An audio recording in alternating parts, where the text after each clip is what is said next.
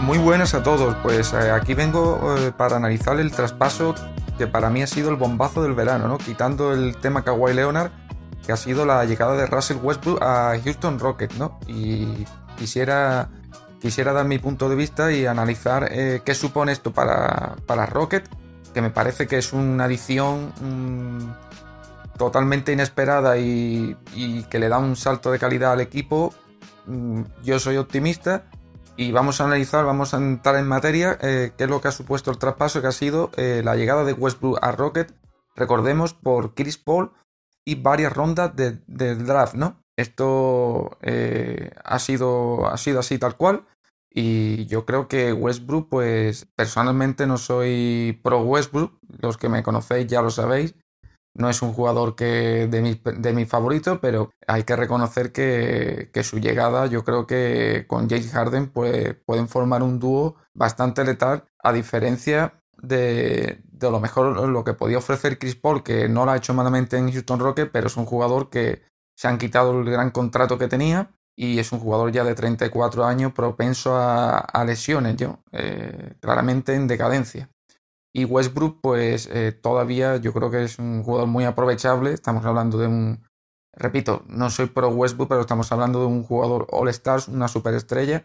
Y esto, pues si Rockets no eran claramente favoritos al título, ahora mismo con su, con su aterrizaje en, en Houston, pues ya las casas de apuesta han subido y Houston parte como uno de los favoritos para la temporada. Recordemos eh, la temporada que eh, Rocket hasta ahora no la han hecho malamente, teniendo en cuenta eh, que tenían todos los salarios muy poco presupuesto para firmar agentes libres y bueno, han renovado a Austin River, a Daniel House, siguen el equipo Eric Gordon, el, el core, ¿no? el, el núcleo gordo, PJ Tucker, Eric Gordon Capel al final no fue traspasado y yo creo que conforman un quinteto espectacular, ¿no?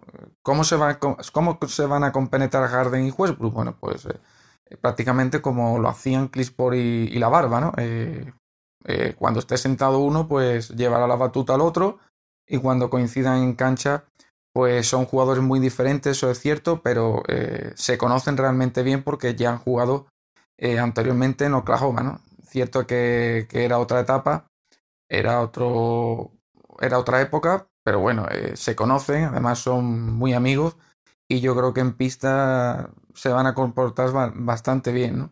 Mm, ¿Qué tiene que, hacer Westbrook para ser el jugador que, determinante? Pues simplemente que, que mire por, por, por, el equipo, que se adapte al sistema de D'Antoni y que no, y que no se, se complique y, y, se lía a hacer estadísticas y números individuales, que lo hará, pero distintamente tiene que ser eh, muy distinto a lo, a lo, que hacía en Oklahoma. Tiene, es un sistema distinto donde hay un líder claramente que es Harden y tiene que partir de eso. Si, si es así, pues el equipo irá bien y si no, pues será malamente para Houston simplemente. Aquí no... Pero además, repito, eh, soy optimista con el fichaje, con, con, la llegada de Westbrook a Rocket y bueno, eh, recordemos, seguía, seguía la cuenta de, de Calientabancas, que es una cuenta genial y hacen unos podcasts genial de, de, NBA.